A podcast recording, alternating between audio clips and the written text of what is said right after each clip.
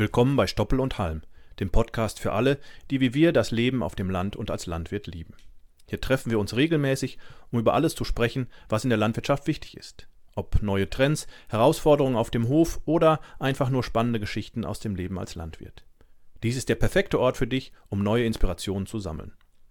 Aber bevor wir starten, vergiss nicht, dir den Podcast zu merken bzw. zu abonnieren, damit du keine Sendung verpasst. Herzlich willkommen zu Stoppel und Halm.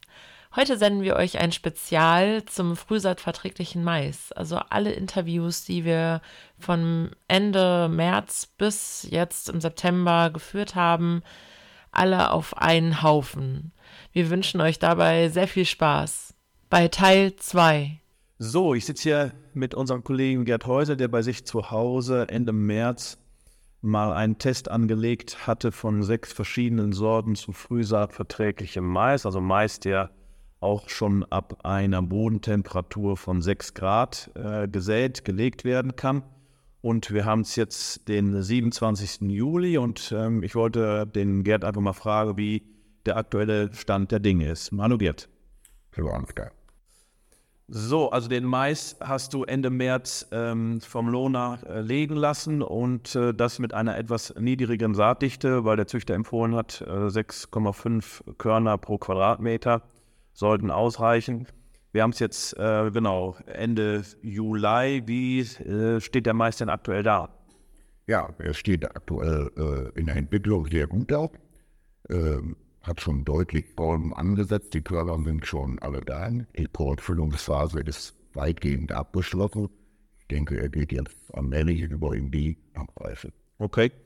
Ist natürlich sozusagen, wir hatten hier relativ viel Regen, also der hatte gute Bedingungen, richtig? Also für die äh, Testung dieses frühsaatverträglichen Maises äh, hatten wir eigentlich ideale Bedingungen. Wir haben im April noch Bodenfrost gehabt, wir haben im Mai extreme Trockenheit gehabt bis Ende Juni äh, und wir haben jetzt äh, eigentlich normales Sommerwetter.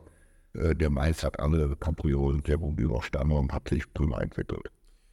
Wie weit ist er denn voraus oder ist er überhaupt voraus zu den anderen Maissorten, die du dann, im, ich glaube, du die gelegt? Im Mai wahrscheinlich, ne? Die andere, das andere Testfeld quasi. Also die anderen Maissorten sind etwa drei bis vier Wochen zurück. Äh, die Kornansätze sind da, die Kornfüllungsphase beginnt und äh, dieser frühsaatverträgliche Mais hat die Kornfüllungsphase bereits abgeschlossen. Heißt auch, dass du ihn wahrscheinlich dann früher ernten könntest? Oder wie sind da die Aussichten? Wenn die Entwicklung so weitergeht, wie sie bislang sich zeigt, denke ich, dass Mitte August äh, die Filierreife, Ende August die Körnerreife da ist. Okay. Jetzt hast du ja äh, mit etwas geringerer Saatdichte äh, gesät. Gibt es da Auswirkungen? Also wie ist denn, was, was Pflanzenlänge angeht und so, kannst du irgendwas erkennen? Also Klar ist, dass Englischselter Mais sich äh, mehr nach oben treibt, wie dieser Mais es tut. Er steht jetzt mit einer Länge von 2,50 Meter und äh, kommt also von der Länge im Moment an der Wachstum nicht ran, von, vergleichbar mit 8 oder 9 Tonnen gesäten Mais. äh, ich würde fürs nächste Jahr auf jeden Fall bis 9 Gramm sehen wollen. Okay. Und es gibt ja auch äh, Sortenunterschiede, äh, weil wir ja sechs verschiedene gesät haben, von ich meine 180 bis 250 oder 260. Kannst du da irgendwas erkennen? Ja, auch da kann man erkennen, dass die 180er Sorten äh, schon deutlich weiter sind. Äh, die 260er haben noch weiß, weißlich gelbe Körner, die 180er haben doch schon deutliche Gelbfärbung in den Körnern. Okay. Heißt jetzt also ähm, weiter abwarten und, und schauen, wie er sich entwickelt in den nächsten vier Wochen und ähm, dann äh, gucken wir uns Ende August äh, die, äh, die verschiedenen Sorten nochmal an. Ja, genau, dafür wir machen. Ja. Wir haben diese Sorten ja auch in der Kraftversuchung stehen, äh, mit gleichen Saatterminen äh, zu Verbleibssorten, die hier konventionell angebaut werden. Dort steht der Mais übrigens in gleicher Pflanzenlänge wie die Verbleibssorten. Ja, okay. Wunderbar, vielen lieben Dank, Gerd. Ja, dann schauen wir uns äh, Ende August nochmal an dieser Stelle den Stand der Dinge an, den Status vom frühsaatverträglichen Mais. Vielen Dank, Gerd. Danke auch. So, ich sitze hier wieder mit äh, Gerd, äh, um über das Thema frühsaatverträglicher Mais zu sprechen. Den hatten wir ja Ende März gesät und wir haben jetzt den 22. August. Und ähm, ja, ich wollte mal hören und äh, Gerd mal interviewen, wie er denn gerade so dasteht. Ähm, moin Gerd. Ja, hallo Ansgar. So, du äh, hast die aktuellsten Infos zum Thema frühsaatverträglichen Mais mitgebracht. Wie sieht es denn aus bei dir auf dem Acker? Ja gut, die Silierreife ist erreicht, der Mais ist fertig zum Einsilieren. Ach so, das heißt, wir haben jetzt quasi Mitte August ähm, schon die Möglichkeit, oder du hättest die Möglichkeit, den Mais schon zu häckseln. Ja, absolut. Also die äh, Teichreife ist deutlich überschritten. Wir sind in der Mehlreife. Ähm, die frühen Sorten gehen schon fast auf die Kornreife zu. Die Restpflanze ist in der Regel noch grün und ist idealer Zeitpunkt jetzt die äh, Silierung durchzuführen. Okay, hieße also, wenn äh, ich jetzt der Landwirt bin und sage, Mensch, ich habe hier Mitte August äh, schon Mais, äh, den ich ähm, ernten kann. Ich müsste wahrscheinlich, weil wir ja vier, sechs Wochen früher sind als die anderen äh, Sorten, müsste ich also zweimal ernten. Ja, entweder muss ich zweimal ernten oder äh, ich baue einfach größere Flächen an, dass ich äh, entsprechend ausgesorgt habe im August. Ja, okay. Heißt aber auch, wenn ich jetzt den Mais ernte und ich äh, habe die Flächen geräumt, sagen wir Mitte, Ende August, dann kann ich auch noch äh, recht früh eigentlich noch eine, eine Zwischenfrucht säen, richtig? Kann auf jeden Fall noch eine Zwischenfrucht säen. Bis Mitte September ist auch alles möglich an Zwischenfrüchten zu säen. Und ich habe auch den Vorteil, dass ich äh, den jetzt einsilierten Mais zur normalen Erntezeit Anfang Oktober ja schon als durchsilierte Silage verfüttern kann. Ja. Ja, ich habe sozusagen jetzt auch schon äh, dann Mais den, wie, wie du richtig sagst, den ich eigentlich früher dann auch verfügbar habe äh, für den einen oder anderen Landwirt. Und bei meinem Bruder ist es, ist es auch so tatsächlich, der kauft jetzt noch Mais zu, weil er tatsächlich zu wenig hat. Ja, diese Probleme kann man natürlich ein bisschen damit über Brücken, dass man im Sommer einfach schon fertigen Mais erhalten kann. Wenn ich jetzt nach dem frühen Mais, wenn ich ihn jetzt ernte oder Zwischenfrucht sähe, kriege ich dann auch noch eine Ernte dieses Jahr hin? Bei Landsberger Gemenge im Walo wäre sicherlich dieses Jahr noch eine Ernte möglich. Ähm, aber das sind ja beides winterharte Zwischenfrüchte. Da kriege ich auf jeden Fall auch eine gute Leguminosenbetonte äh, Ernte im Frühjahr nächsten Jahre noch hin. Okay wenn man sich den Mais so anguckt, insgesamt jetzt so ein kleines Fazit über die, ähm, über die gesamte Zeit äh, von Ende März bis jetzt. Was würdest du sagen? Wie, wie hat sich der Mais entwickelt? Wie steht er da? Was würdest du vielleicht anders machen beim nächsten Mal? Was hat gut funktioniert? Also zunächst muss ich sagen, ich habe oft gestaunt. Erstens haben wir äh, bei sehr schwerer Befahrbarkeit gesät. Wir hatten Bodenverdichtung und Verschlemmung damit ist er sehr gut klargekommen. Wir haben einen sehr kalten April gehabt, äh, teilweise Bodenfrostnächte dabei. Auch das hat er relativ gut überstanden. Äh, wir haben einen sehr nassen Mai gehabt, äh, der auch die, die Verschlemmung entsprechend noch gefördert hat. Das hat er auch sehr gut überstanden. Wir haben extrem trockenen Juni und Juli gehabt. Äh, das hat er weggesteckt ohne weiteres. Und wir haben jetzt Mitte August und der Mais steht erntereif mit 2,50 Meter Länge und äh, wirklich gut ausgeprägten Kolben. Was würde ich anders machen? Ich würde auf jeden Fall, äh, um nicht im Versuchsanbau zu stehen, sondern als landwirtschaftliche Erntefläche auf eine gute Befahrbarkeit im Frühjahr achten zur Aussaat. Und ich würde auch die Saatstärke irgendwo zwischen 8 und 9 Körner pro Quadratmeter ansiedeln. Ja, okay. Gut, dann erstmal vielen lieben Dank.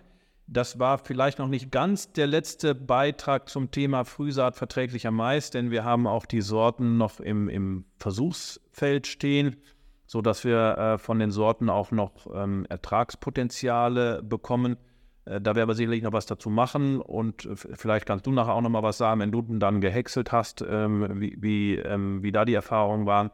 Aber grundsätzlich sind wir jetzt eher eigentlich sozusagen mit dem Anbau durch und äh, sind und das müssen wir beide sagen, eigentlich positiv überrascht über, über das Ergebnis. Absolut, ja. Gut, dann erstmal vielen lieben Dank, Gerd. Und ähm, ja, äh, dann äh, bis zum nächsten Mal, wenn es dann vielleicht doch nochmal wieder heißt, Frühsaatverträglicher Mais, wie waren eigentlich die Erträge? Ich sitze hier mit unserem Kollegen Gerd Häuser äh, und ich wollte mich mit Gerd heute einmal über die Ernte vom Frühsaatverträglichen Mais unserer Laureatis-Reihe unterhalten. Den hatte Gerd vor drei Wochen schon geerntet und äh, ja, er kann uns ein paar Details geben. Hallo Gerd. Hallo Ansgar. Äh, genau, du, äh, kurz zur, zur Ernte. Also vor drei Wochen ähm, hast du schon den äh, frühsaatverträglichen Mais geerntet. Das war dann äh, eigentlich ja äh, Mitte, Ende August, richtig? Jawohl. Also wir hätten gerne schon eher geerntet, aber tatsächlich waren keine Erntemaschinen, die schon in einsatzfähigen Zustand waren. Äh, jetzt war die Versuchsfläche ja auch außergewöhnlich klein, unter einem Hektar. Und äh, gab keine vergleichbaren äh, Maisfelder vom, vom Entwicklungsstand. Also haben wir uns entschieden, die Ernte in Mais-Siloballen zu machen. Ah, okay. Also, wie muss ich mir das vorstellen? Du, du, du häckselst und dann fährst du ab und dann steht da eine Presse auf dem Hof oder kannst du das, oder wie funktioniert das da? Also tatsächlich ist eine äh, Häcksel-Press-Kombination zum Feld gefahren. Der Häcksler hat mit einem herkömmlichen sechsreihigen Maisgebiss Mais gehäckselt, wie üblicherweise auch. Anstatt auf dem Wagen hat das allerdings in einem kleinen Vorratsbehälter von einer hinterhergezogenen Rundballenpresse geblasen. Aha. Und die Rundballenpresse hat äh, direkt angefangen, die Ballen zu pressen und zu wickeln, auf eine Gummifolie äh, abgelegt, damit eben auch keine Stoppel durch die Folie durchstechen. Und anschließend wurden die Ballen abgefahren. Die Fläche war etwa 9000 Quadratmeter. Wir haben 56 Ballen geerntet, die gut eine Tonne wiegen. Und somit haben wir roundabout einen Ertrag von 60 Tonnen Frischmasse pro Hektar. Der Trockensubstanzgehalt liegt bei deutlich über 32 bis hoch zu 36 Prozent. Ah ja, okay. Also ein Ballen wiegt eine Tonne und du hast, äh, oder etwas über eine Tonne und du hast 56 Ballen abgefahren. Ähm, okay, das ist ja schon auch äh, beeindruckende Zahlen, auch für den frühsaatverträglichen Mais. Absolut vergleichbar mit herkömmlichen Mais und äh, da braucht es sich nicht verstecken. Ja. ja, und du warst eben drei oder vier Wochen eher. Du hast gesagt, äh, du hättest auch noch eher ernten können. Also der war schon wirklich äh, gut reif. Also ich hätte ihn sicherlich Ende August schon äh, dreschen können als kornreifen Mais, aber dafür habe ich halt keine Verwendung. Deshalb haben wir uns für die globale Variante entschieden. Jetzt, wo du so früh geerntet hast, äh, hättest du ja noch eine Zwischenfrucht äh, hinterher säen können, richtig? Ja, auf jeden Fall. Ende August ist die Zeit, wo man äh, Zwischenfrüchte noch gut säen und auch im Herbst oder im Herbst und Frühjahr noch ernten kann, um so auch eine absolute äh, Futtersicherheit zu erstellen. Ja. Die äh, Noriatis-Sorten, das ist ja einmal eine 190er, eine 240er und eine 260er, die haben wir ja auch im Praxisversuch in Grefel stehen. Wie haben die sich denn da präsentiert? Auch da sind wir doch deutlich über den Durchschnitt äh, des Ernteertrages äh, rausgekommen. Äh, auffallend bei diesen Sorten ist die absolute Kolbenstärke. Ja, okay. Also heißt hoher Kolbenanteil und starker Kolben? Ja, auf jeden Fall. Okay. Gut. Ja, also eigentlich äh, eine ganz spannende Geschichte, wenn du nochmal Revue passieren lässt von, ich sag mal, Saat äh, Ende März bis jetzt en Ernte äh, Mitte, Ende August hat sich das ja bei dir sehr problemlos und, und ganz gut äh, dargestellt. Ja, ich muss tatsächlich sagen, wo erst die Bauern vorbeigefahren sind und haben gedacht, naja, jetzt ist da irgendwie was ganz schief gelaufen, äh, so halt, aber jetzt die einen oder anderen Landwirte doch mal an und, und fragen tatsächlich interessiert nach, immer, wie hat's denn gelaufen? Also es scheint doch auch im Umfeld einiges Interesse geweckt zu haben. Ja, okay, wunderbar. Ja, den Noriatis äh, 190, den Noriatis 240 und den Noriatis 260 bieten wir jetzt ja auch neu im Sortiment an. Den kann man dann ja schon bestellen.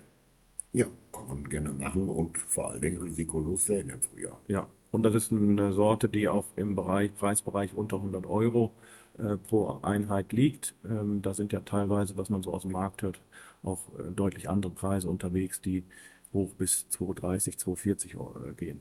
Ja. Äh, 130, 140. Aber die bieten dann auch nicht die Anbausicherheit. Ja. ja, okay. Gut, dann erstmal vielen lieben Dank und ähm, ja, dann sind wir mal gespannt äh, im nächsten Jahr, welche Landwirte äh, den Mais testen wollen und wie sich es dann darstellt. Dankeschön. Ja. Und damit verabschieden wir uns für heute von Stoppel und Halm, dem Podcast von Holtmann Saaten. Wir hoffen, ihr hattet genauso viel Spaß beim Zuhören wie wir beim Aufnehmen. Mehr Infos zum Saatgut von Holtmann Saaten findet ihr auf www.holtmann-saaten.de. Und falls ihr Fragen oder Anregungen zum Podcast habt, zögert nicht und schreibt uns eine Nachricht an. podcast.holtmann-saaten.de. Bis zum nächsten Mal Und macht euch ja nicht vom Acker. Wir Landwirte werden gebraucht.